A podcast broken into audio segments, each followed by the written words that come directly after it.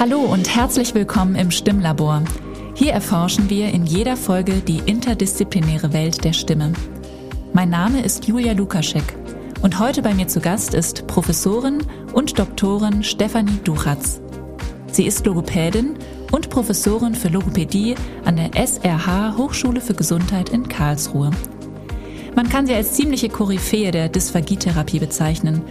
Zum einen durch jahrelange wissenschaftlich-klinische Erfahrung, zum anderen durch Forschungsarbeiten im Rahmen der Promotion und ihre ehrenamtliche Tätigkeit in der Europäischen Gemeinschaft für Schluckstörungen und dem ersten deutschsprachigen Podcast, der das Thema aufgreift. Ich habe Stefanie heute beim Bad Nendorfer Therapietag getroffen, gleich im Anschluss an ihren spannenden Vortrag mit dem Titel Vom normalen Schluck zur Dysphagietherapie – wie viel EBP braucht der klinische Alltag? Und wer jetzt schon denkt, oh nein, die Abkürzung EBP kenne ich gar nicht, sollte unbedingt dranbleiben. Denn neben der Frage, was sich hinter diesen drei Buchstaben verbirgt, klären wir auch, was eigentlich eine Schluckstörung ist, wie sie diagnostiziert werden kann und wie wir sie auch therapieren können. Viel Spaß! Gehst du deiner Berufung nach? Absolut. Das hätte ich jetzt auch so beantwortet, aus meiner Perspektive heraus, als ich dich heute gesehen habe auf der Bühne. Mhm. Genau, also diesen Enthusiasmus und diese Freude daran, das war dir total anzusehen. Es hat sehr viel Spaß gemacht, dir zuzuschauen. Dankeschön. Dankeschön. Genau. Neben dem hast du natürlich noch viele wichtige inhaltliche äh, Dinge transportiert.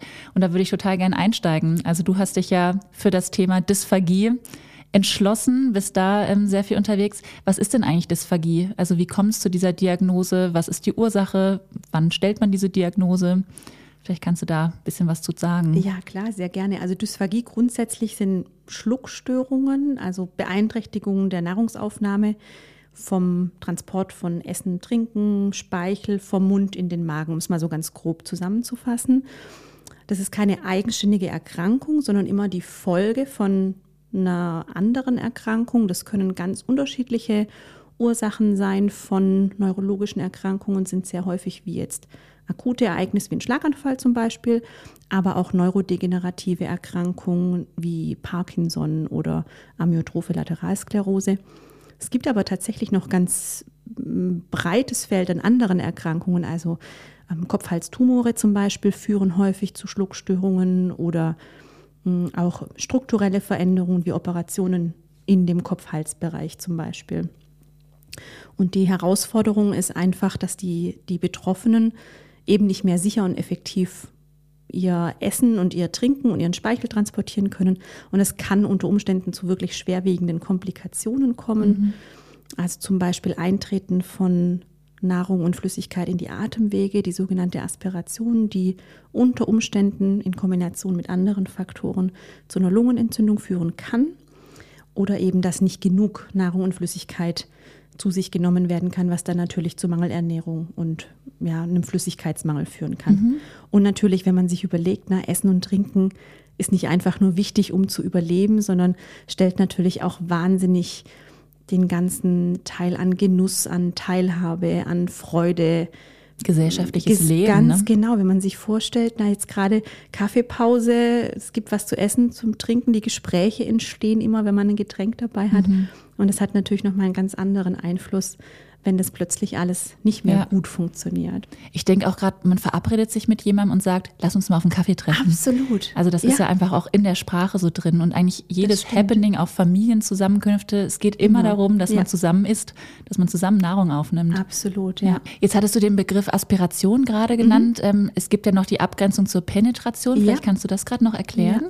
Also Penetration würde man bezeichnen, wenn das Material in die Atemwege eindringt und dann aber nur bis auf Stimmlippenebene vordringt und nicht unterhalb der Stimmlippenebene. Mhm. Sobald die Stimmlippen passiert sozusagen und in die unteren Atemwege gerät, dann wird man von einer Aspiration sprechen. Wie stelle ich das denn jetzt fest, dass ich eine, also wie würde ich das bei mir selber feststellen, dass ich vielleicht eine Schluckstörung habe oder wie ähm, findet Diagnosestellung mhm. statt oder Diagnostik? Also grundsätzlich, wenn jetzt jemand bemerkt, dass es irgendwie komisch ist, also dass man häufig husten muss zum Beispiel, wenn man was getrunken oder gegessen hat, kann das ein Hinweis sein, dass irgendwie vielleicht eine Beeinträchtigung vorliegt oder wenn man merkt, oh, man hat immer so ein Kloßgefühl im Hals nach dem Schlucken oder da hängt noch was und man hat immer das Bedürfnis, sich vielleicht noch mal zu räuspern mm, und hat irgendwie das Gefühl, da muss man immer wieder was wegschlucken. Das kann natürlich ein Hinweis sein.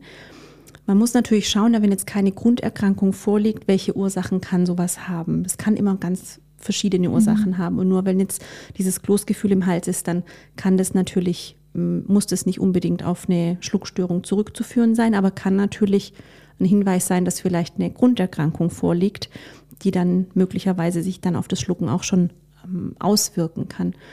Im klinischen Bereich, also wenn ich jetzt einen Patient habe im Krankenhaus oder in der Praxis, die mit, der, die mit einer bestimmten Erkrankung eingeliefert werden, dann habe ich die Möglichkeit, mir die Patienten erstmal klinisch anzugucken. Also wirklich die Patienten in Augenschein zu nehmen, mir die schluckrelevanten Strukturen anzuschauen. Da sind häufig auch, oder sind viele Hirnnerven auch mhm. ähm, involviert in das Schlucken. Und da kann man klinisch schon diese Funktionsfähigkeit von diesen Strukturen überprüfen.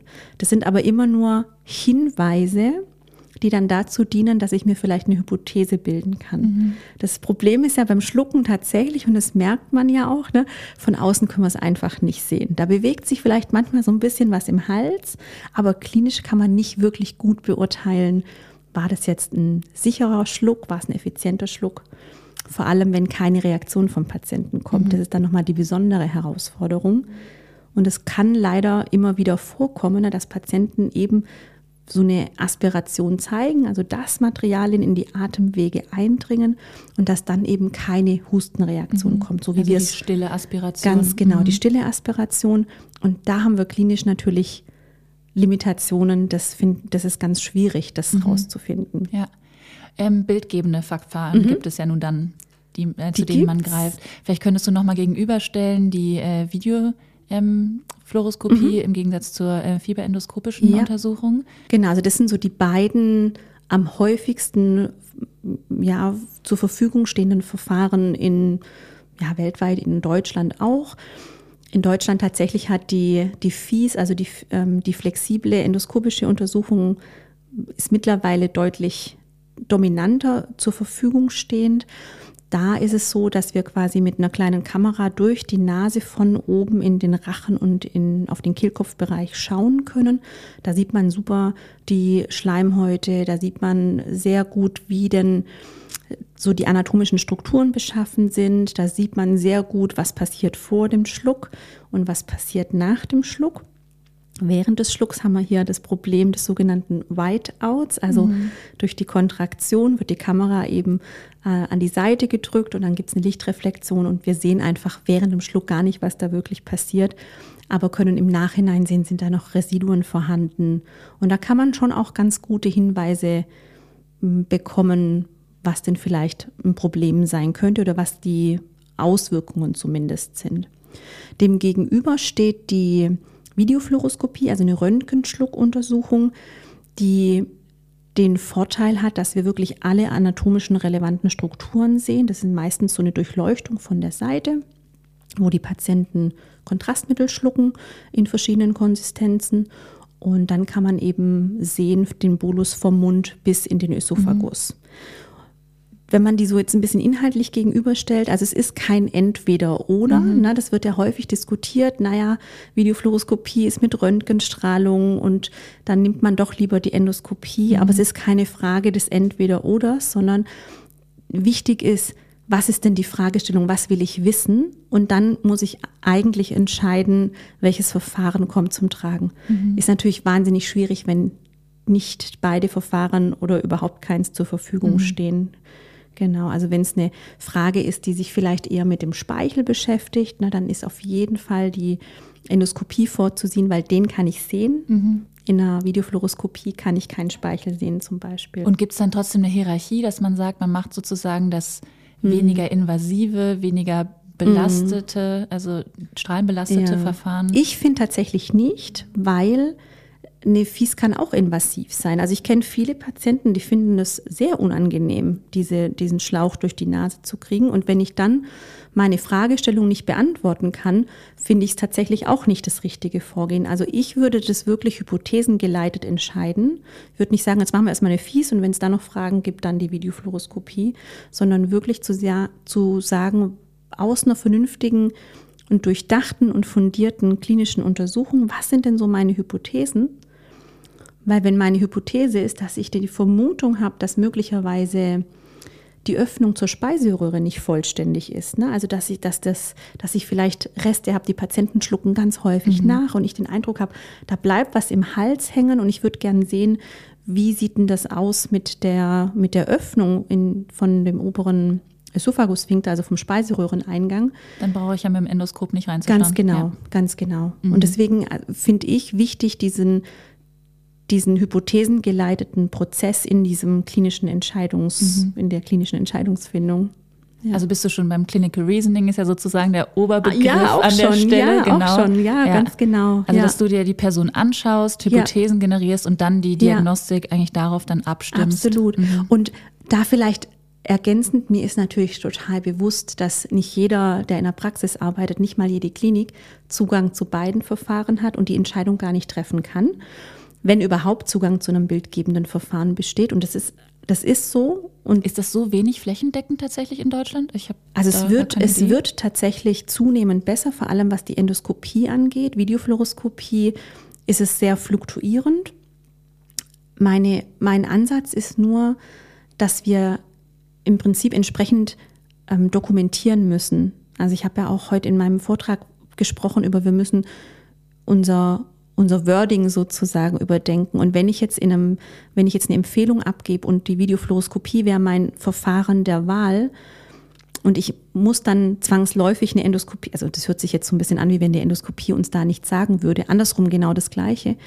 Mm, und ich empfehle dann die Endoskopie und bringe aber diese Limitation nicht mit rein, dass sie mir keine Aussagen liefert über bestimmte Funktionsbereiche oder über bestimmte Inhalte, dann kommt auch dieses Umdenken gar nicht zustande, mhm. weil die Ärzte dann oder wer auch immer diese Entscheidung trifft, auch, auch die Kollegen von uns, gar nicht diesen Bedarf erkennen, dass es wichtig ist, beide Verfahren zur Verfügung zu haben. Weil eigentlich ist Implementierung von Videofluoroskopie kein riesengroßes Thema, weil in nahezu jedem Krankenhaus gibt es, das eine Radiologie mhm. hat, gibt es mhm. das entsprechende mhm.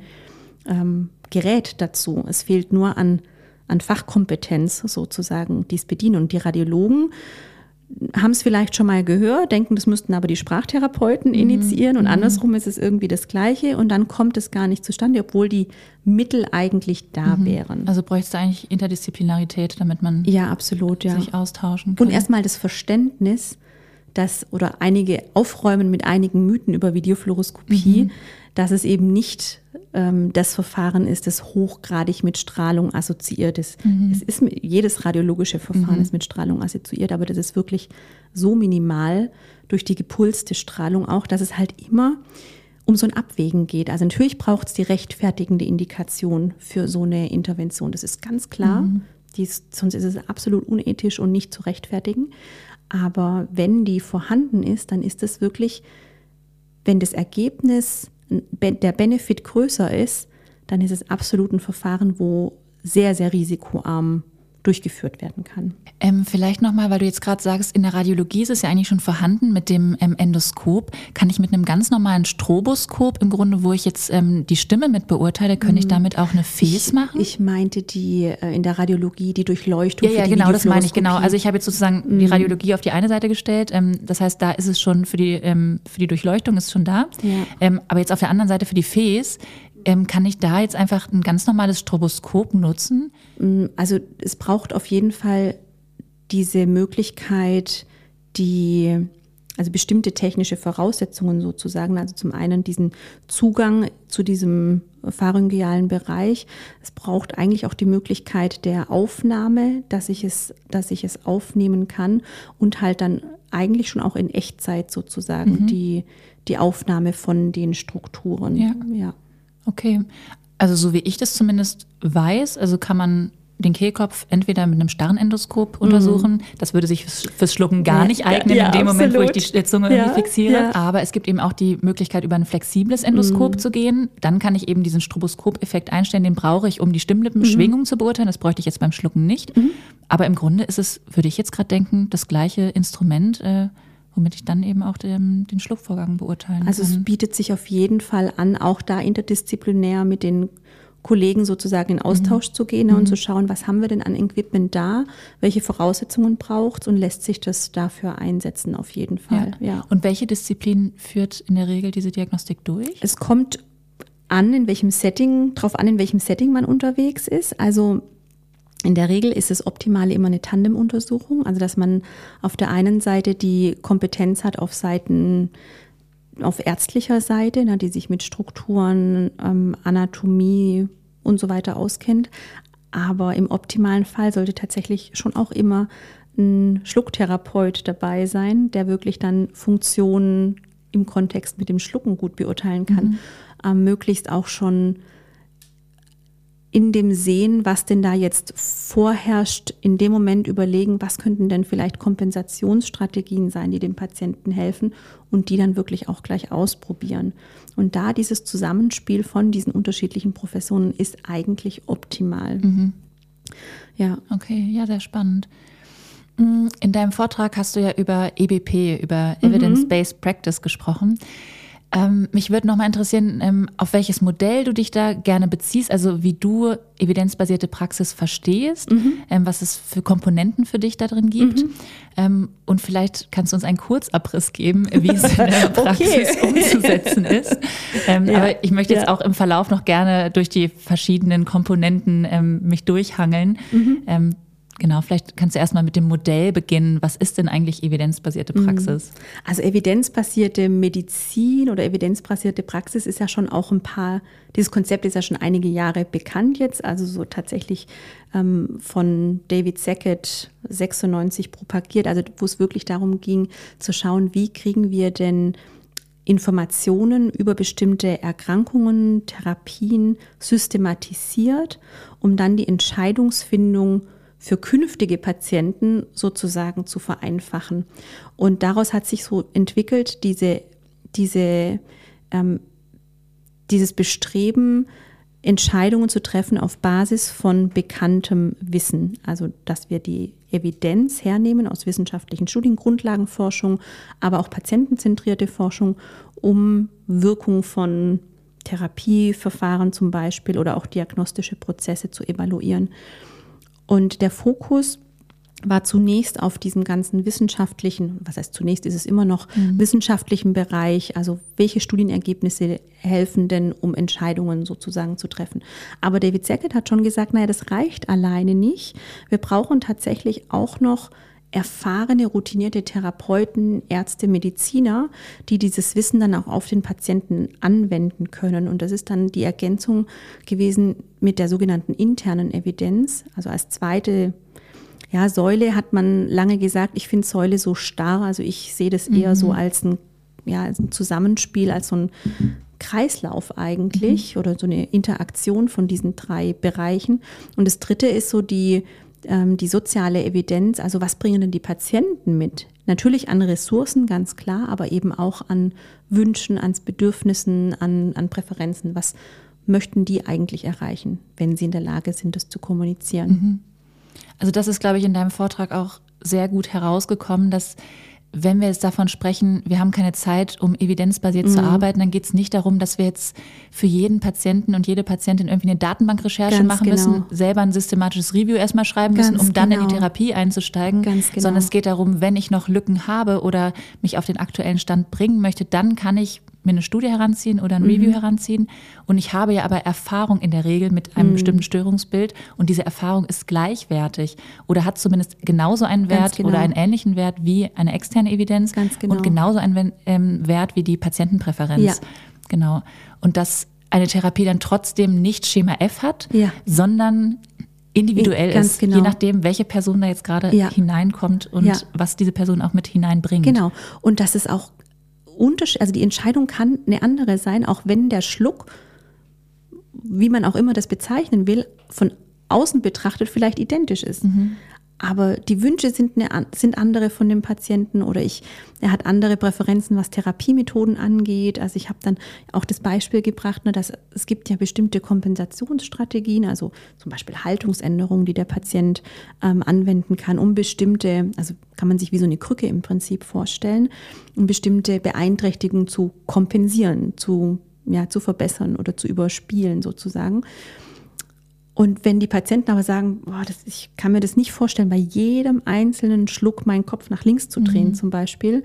Und dafür nehme ich in Kauf, dass ich vielleicht, wenn das, wenn das wirksam ist und, äh, und sinnvoll erscheint, jetzt als Beispiel, dass die Getränke eine andere Konsistenz haben und ich möchte lieber das haben, dann ist es okay und das kann den gleichen Effekt haben. Und warum soll ich dann sagen, nee, nee, Sie müssen jetzt aber bitte ähm, die Kopfhaltung einnehmen, mhm. weil ich das in dieser Studie untersucht wurde und das hat sich als wirksam erwiesen. Und flüssig ist immer besser als angedickt. Also das ist ja auch. Ja, ja absolut. Also mhm. ich, äh, genau, das wäre jetzt, glaube ich, nochmal so ein anderes Thema, in das wir nochmal ganz ja. tief einsteigen könnten. Ja. Also ich, ich denke, dass viele Patienten zu häufig zu viel mh, hm, angedickte mhm. Flüssigkeiten bekommen. Ich sage jetzt auch nicht, naja, lassen wir sie trinken, was sie wollen. Darum mhm. geht es tatsächlich gar mhm. nicht, sondern es geht um so ein kritischen, und mit kritisch meine ich gar nicht negativ, sondern so einen sorgfältigen Umgang damit.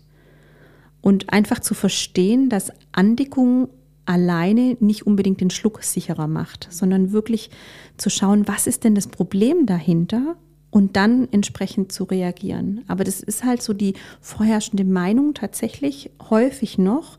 Naja, der Patient hat eine Schluckstörung, dann dicken wir die Getränke an und dann geht es mhm. besser. Und das ja. ist einfach nicht so. Da profitieren manche Patienten davon, andere aber überhaupt nicht. Jetzt haben wir eine Diagnose gestellt. Mhm. Jetzt geht es zur Therapie. Ja. Bist du Verfechterin einer bestimmten Methode oder wie, nee.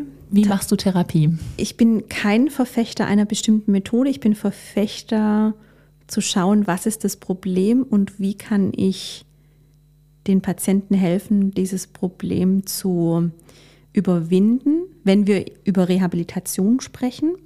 Also da haben wir ja auch diesen unterschiedlichen Fokus. Also was ist es für eine Grunderkrankung? Geht es um einen degenerativen Patienten, der sich in der Regel eher verschlechtern wird im Laufe der Zeit? Geht es um ein, um ein Akutereignis, wo Rehabilitation, also wirklich Verbesserung der Struktur im Fokus steht?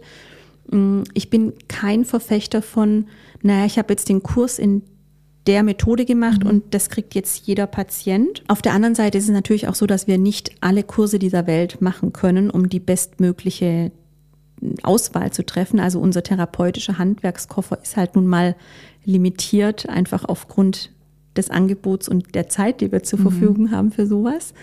Womit ich tatsächlich wahnsinnig gute Erfahrungen habe und wo ich denke, dass es zu wenig eingesetzt wird, sind Feedback-Mechanismen in irgendeiner Art und Weise. Also die Möglichkeit, den Patienten Rückmeldung zu geben über ihre Schluckleistung sozusagen. Mhm. Da haben wir ja ganz viele Möglichkeiten. Also es gibt ja Feedbacks, also Rückmeldungen auf unterschiedlichste Arten und Weisen. Also es gibt ja visuelles Feedback, dass irgendwas sichtbar gemacht wird. Könnte man zum Beispiel auch im Rahmen von einer Bildgebung machen, von einer Endoskopie zum Beispiel wenn man die Patienten da wirklich mitnimmt und anleitet und äh, sagt, da, da liegt noch was, versuchen Sie doch mal, das wegzuschlucken. Es gibt auditives Feedback, wo eher über das Gehör funktioniert.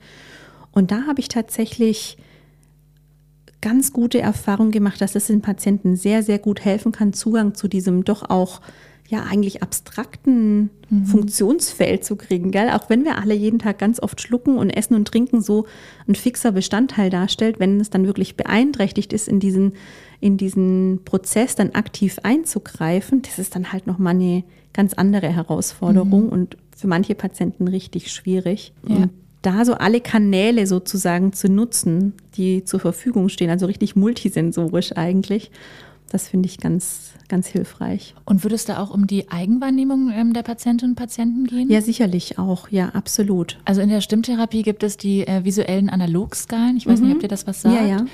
Wäre das auch was, was man einsetzen könnte? Zu sagen, bewerte auf einer Skala von 1 bis 10, wie viele Residuen sind jetzt noch ähm, verblieben oder wie gut hat das geklappt? Mhm. So ganz banal gefragt. Oder wenn man einen bestimmten Fokus hat, wie gut hat die Kickoff-Elevation geklappt oder ja. keine Ahnung? Also ich könnte mir vorstellen, wenn die Patienten kognitiv in der Lage mhm. sind, das mhm. umzusetzen und entsprechend geschult wurden und man auch Rückmeldungen hat, naja, sind da Residuen ein Problem oder nicht? Also wenn man einen Hinweis hat, ob die Sensibilität zum Beispiel in dem entsprechenden Bereich mh, funktioniert, könnte ich mir vorstellen, dass so Reflexionen schon auch hilfreich sein können. Ich dachte jetzt eher auch, wenn es um so visuelle Feedback-Mechanismen geht, zum Beispiel über so ein SEMG-Gerät, also Oberflächenelektromyographie, wo man mittels Elektroden Muskelspannung abgreift. Also gibt es keinen, keinen Strom, da die, es wird keine Stimulation stattfinden. Und diese Signale können dann in so, ein sichtbares, ähm, in so eine sichtbare Linie umgewandelt werden und die Patienten sehen halt, wann ist Muskelaktivität da oder nicht. Das kann zum einen bei hypertonen ähm, Muskulatur eingesetzt werden, um vielleicht die Patienten dazu zu bringen, den Tonus runter zu regulieren, indem man sagt, versuchen Sie, dass die Linie runtergeht in, auf dem Sichtfeld oder andersrum, dass bei einem Schluck, bei Muskelaktivität geht die Linie dann eben hoch und macht so eine Kurve, dass man das nutzen kann, um über diesen Feedback-Mechanismus den Schluckakt ein Stück weit zu steuern. Aber da, und das ist, glaube ich, zentral für alle Therapieformen, muss man sich natürlich auch der Limitationen bewusst sein. Also das ist auch nichts, wo jetzt, mm, wo den Schluck wirklich erkennen kann, sondern es spiegelt einfach nur Muskelaktivität wider. Und das finde ich tatsächlich wichtig, dass man das einfach weiß und entsprechend berücksichtigt und sagt, okay, es ist die Muskelaktivität, aber wenn ich jetzt meine Halsmuskulatur aktiv anspanne, zum Beispiel, würde das Gerät genauso eine Kurve mhm. Ähm, anzeigen. Und dass man da wirklich dieses kritische Denken wieder mit reinnimmt und einfach weiß, okay, was sind jetzt die Stärken, was sind die Limitationen, wie können wir damit umgehen. Und das betrifft aber alle Therapieformen. Ähm, wir wechseln einfach mal das Thema. Absolut. wir podcasten ja hier, da bist ja. du ähm, für dich ist das kein Neuland, sagen wir mal so. Da bist du mir einiges voraus. Und zwar ähm, bist du mir 76 Folgen voraus, wenn ich das richtig recherchiert ja. habe. Weil ich nicht bei allen dabei war. Ja, das stimmt. Das habe ich natürlich jetzt nicht im Detail Gar nachgeguckt. Magst du einfach mal erzählen, wie mhm. kam es zu dieser Idee? Das ist ja nun eine Idee, die jetzt nicht seit gestern besteht, mhm. sondern die jetzt schon äh, ein paar Jahre verfolgt. Ich muss gar nicht, ich muss sagen, ich weiß gar nicht, wann ich ihr glaub, genau gestartet 2010 seid. 2010 haben wir gestartet, mhm. genau, mit Ist Nix. Ist nix ist ein Podcast genau über Dysphagie und ich ehrlich gesagt weiß ich gar nicht mehr so ganz genau, also wie, wie ich auf die Idee kam, wo ich gedacht habe, Mensch, ich würde einfach mal gern übers Schlucken sprechen, weil, also vielleicht war es auch die, die Überlegung, weil ich so profitiert habe, wenn ich Kollegen in einem Gespräch zugehört habe. Ich muss da gar nicht unbedingt aktiv involviert gewesen sein, aber wenn du jetzt zum Beispiel bei einer Konferenz mal abends essen waren und da sind dann einfach wirklich auch tolle Menschen dabei, mit denen man jetzt auch nicht so jeden Tag Kontakt hat und die unterhalten sich dann über ein bestimmtes Thema und man sitzt einfach so mhm. nebenbei und hört denen zu und das inspiriert so unfassbar.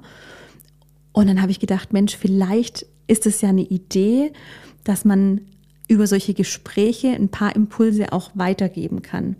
Gar nicht mit diesem, gar nicht mit diesem mm, Anspruch, jetzt nur Wissen zu vermitteln. Es gibt ja ein paar Podcasts, wo dann auch wirklich Wissen mhm. zusammenfassen und Wissen transportieren. Das ist auch super. Ich, ich mag Podcasts grundsätzlich einfach sehr gerne, auch wenn man unterwegs ist. Ich finde es einfach ein tolles Medium. Mhm.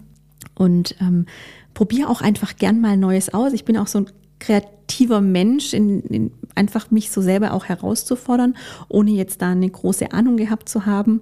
Deswegen habe ich mir auch einen Partner sozusagen gesucht, der nerdtechnisch da mir einiges voraus hat mit dem äh, Alex Filbrand, der ja da technisch auch sehr versiert ist und der äh, zum Glück auch wirklich so diese ganzen technischen Aspekte ähm, betreut. Mhm. Und ja, und dann haben wir einfach angefangen, habe ich ihn gefragt, ob er da Lust drauf hätte und es sind ja durchaus auch spannende Gespräche, weil wir uns ja nicht mit allen Themen immer sehr, sehr einig sind. Mhm.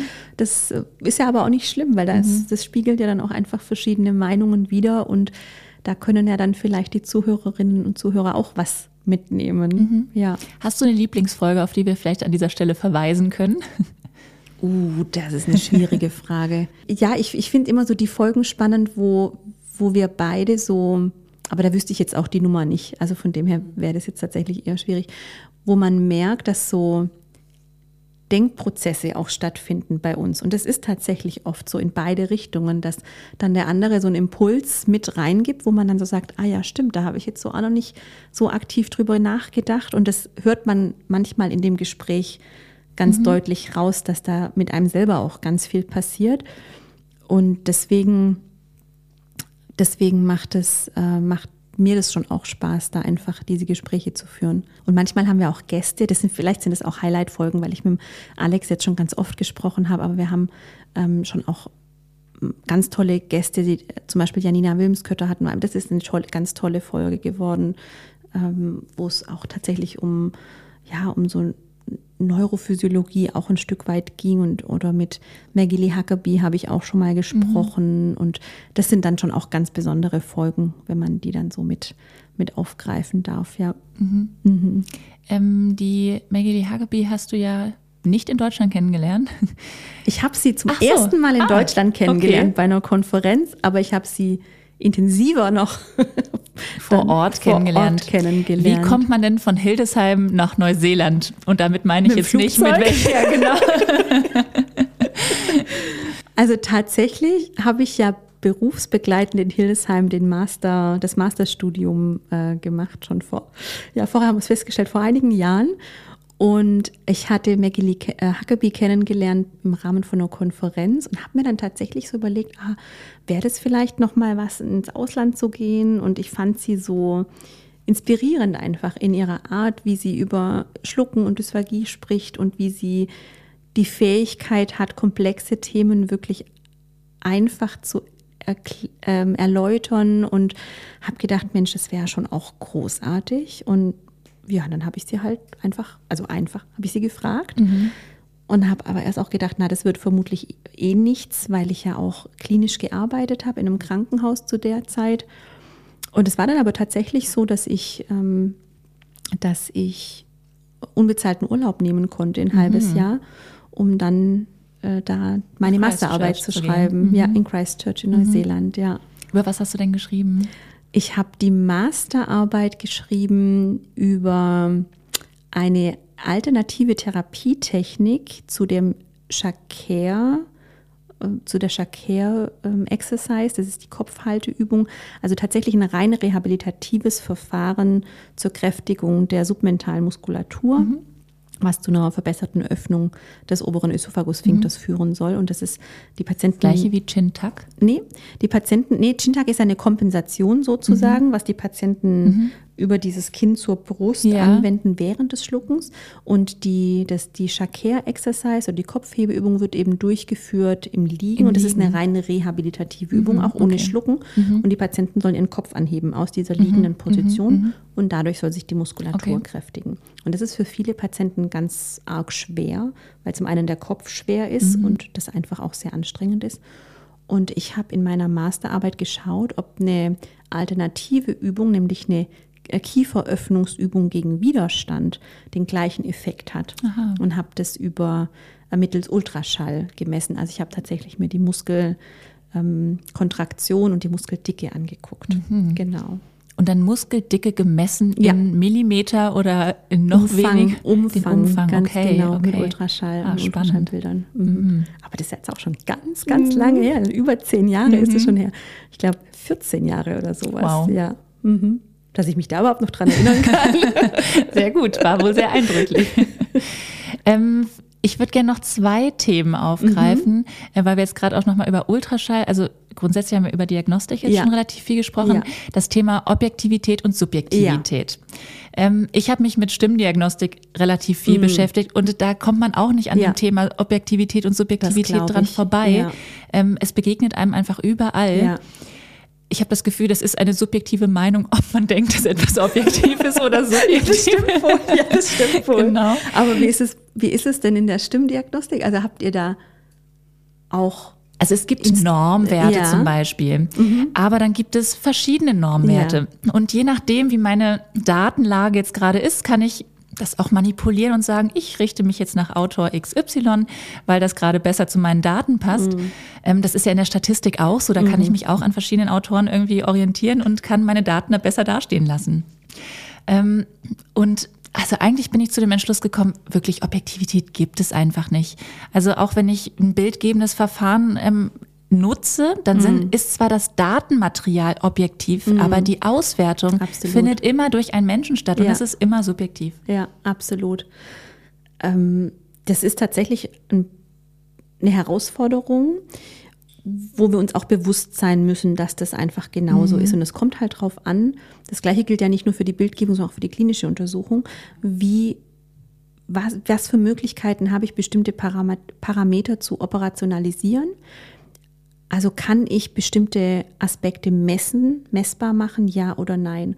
Und wie messe ich die denn? Messe ich die denn eben über eine Einschätzung, subjektiv? Habe ich vielleicht eine Skala? Wo, und da sind wir wieder bei diesem wissenschaftlichen Grundverständnis, ne, dass man so diese unterschiedlichen Hierarchien auch kennt bei einer Skala, wo ich einen bestimmten Wert habe, der gelabelt ist, der so ein Etikett hat. Was steckt denn hinter diesem Wert? Wenn wir jetzt im Bereich der Penetration, Aspiration, weil wir uns das vorhin, ähm, mhm. weil wir da vorher kurz drüber gesprochen haben, die Penetrations-Aspirationsskala nach Rosenbeck zum Beispiel anschauen. Das ist so eine, von, eine achtstufige Skala von 1 bis 8, die eben die Eindringtiefe sozusagen mhm. ähm, beschreibt über diesen Zahlenwert. Heißt aber, ich als Mensch schaue mir den Schluck an und überlege mir, zu welcher Beschreibung passt das, was ich da sehe, am besten und daraus generiere ich dann den Wert. Das ist ja so richtig objektiv eigentlich auch nicht. Und wenn man wirklich objektiv messen wollen würde, dann bräuchte man wirklich numerische Werte, die man möglichst präzise messen kann. Und wir haben sowas natürlich in der Dysphagie-Diagnostik auch, klinisch und bildgebend ähm, übrigens, wenn es um Zeitmessungen geht zum Beispiel oder, ähm, ja, oder Öffnungsweiten zum Beispiel. Aber auch da muss man ja sagen, wenn ich als Mensch das messe, kann es da ja auch Schwankungen mhm. geben. Ne? Wo setze ich jetzt den Marker, wo setze ich den Punkt? Auch wenn ich das Bild für Bild analysiere, kann es trotzdem zu Schwankungen kommen. Also das ist tatsächlich schon eine große Herausforderung. Im klinischen Bereich haben wir da auch ganz gute Möglichkeiten. Zum Beispiel, dass wir versuchen, einzelne Parameter wirklich so zu untersuchen, dass wir da no, äh, numerische Werte rauskriegen, die wir dann ja im besten Fall auch mit Normwerten vergleichen müssen, weil sonst können wir nicht gut einschätzen, ist es vielleicht einfach normale, in Anführungszeichen, Variabilität und bedarf eigentlich gar nicht wirklich einer Therapie. Und das, das ist ja schon auch nicht ganz unwichtig, mhm. auch für die Patienten und für unsere Ressourcen natürlich auch. Und da gibt es aber zunehmend Möglichkeiten, wie jetzt zum Beispiel über den Thomas, den Test of Mastication and Swallowing Solids, wo man einen Cracker isst und man zählt dann sozusagen die Kauzyklen und die Schlucke und die Abbisse und hat da relativ gute Normwerte. Muss man aber auch dazu sagen, na, ich beurteile von außen, wie oft jemand kaut und wie oft mhm. jemand schluckt. Das ist natürlich auch wieder bestimmten Schwankungen unterworfen. Und wenn man jetzt, also ein Tool, wo es ziemlich gut funktioniert, ist zum Beispiel das, das Messen der willkürlichen Hustenkraft über ein Gerät, wo die Patienten reinhusten. Und da kriege ich wirklich einen klaren Messwert raus. Und da gibt es mittlerweile auch, hm, auch Normdaten, wo ich gut vergleichen kann. Ist es jetzt in einem Bereich, wo ich sagen kann, ja, der Husten ist kräftig, wenn man das, oder kräftig genug, wenn man das so sagen möchte, dass ein mögliches Aspirat wahrscheinlich wieder aus den Atemwegen entfernt werden kann und so weiter. Und da gibt es zunehmend schon auch Verfahren, die wir dann in die Praxis auch integrieren können. Wichtig ist halt, dass die auch so bezahlbar sind, dass sie implementiert werden können und dass sie auch so durchführbar sind, dass es einfach und schnell oder so einfach wie möglich und so schnell wie möglich geht. Mhm.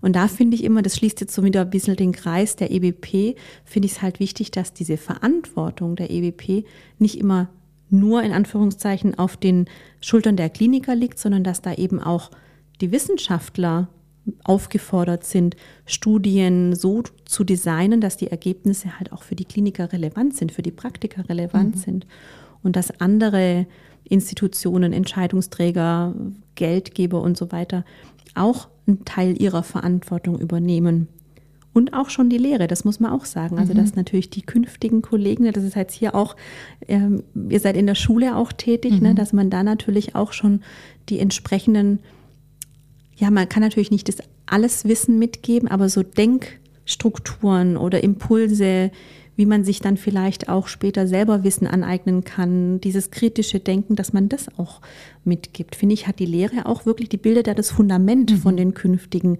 Kolleginnen und Kollegen. Das finde ich tatsächlich mhm. ganz arg wichtig. Ja, danke. Sehr spannend. Ähm, ich habe jetzt noch zwei Fragen zum Abschluss. Okay.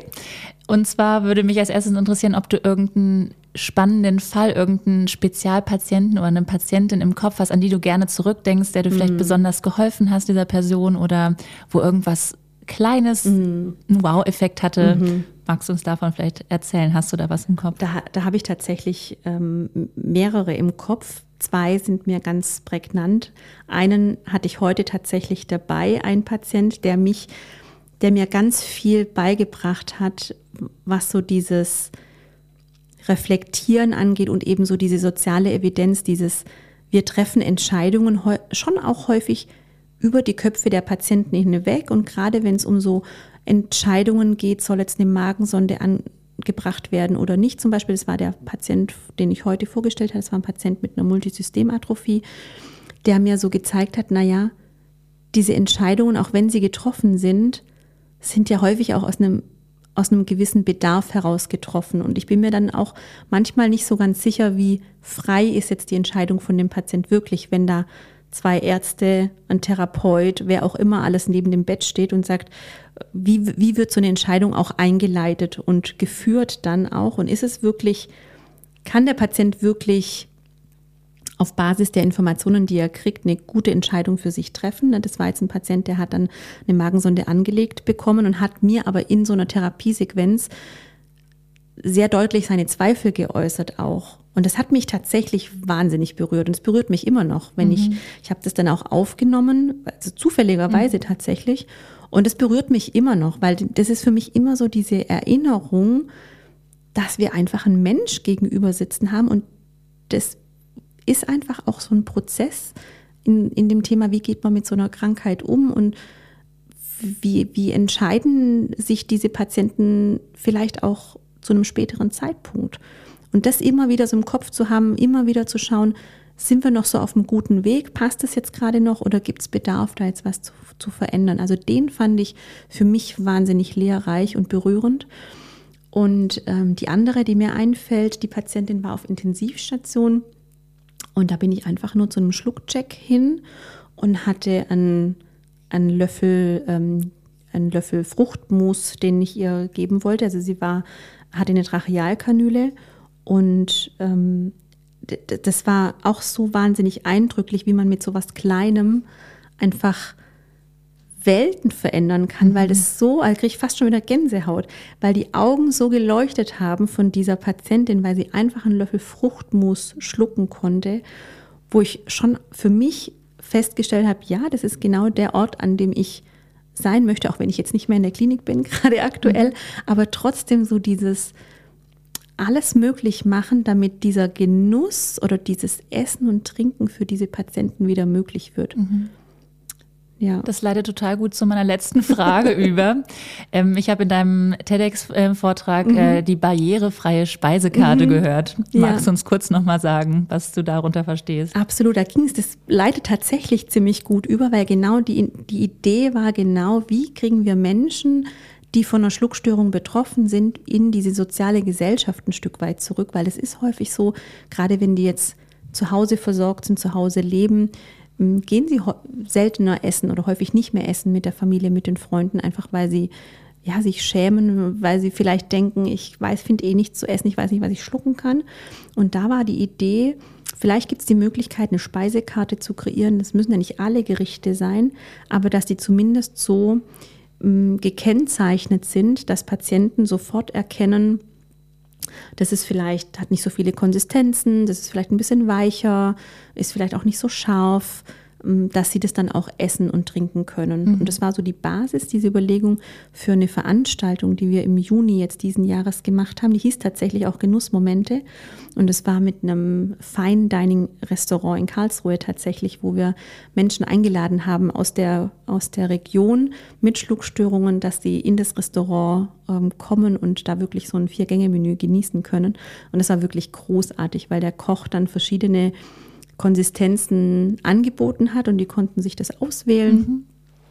und ähm, konnten da wirklich dann so ja, Genussmomente erleben in Gesellschaft, weil sie wussten, das sind andere, die sind ähnlich betroffen und es ist auch nicht schlimm, wenn die da mal husten müssen und können sich es einfach einen Abend lang mhm. gut gehen lassen. Ja. Wie schön. Mhm. Also zukünftig finde ich nicht nur das V für vegetarisch oder vegan in der Speisekarte, ganz, sondern irgendwie ja, noch so eine Ampel ja. oder ganz genau, anderes. ganz genau. Das mhm. ist die mhm. Idee, dass da diese kleinen Icons in im Optimalfall, also wir hatten jetzt die, die ITSI-Einteilung, das ist so ein, eine Standardisierung in Konsistenzeinteilungen, international ähm, entwickelt worden. Das sind dann verschiedene Zahlen und verschiedene Farben wo man sofort weiß, was steckt da dahinter, mhm. welche Konsistenz ist es und welche, ja, welche Größe haben die, die einzelnen Speiseanteile. Mhm.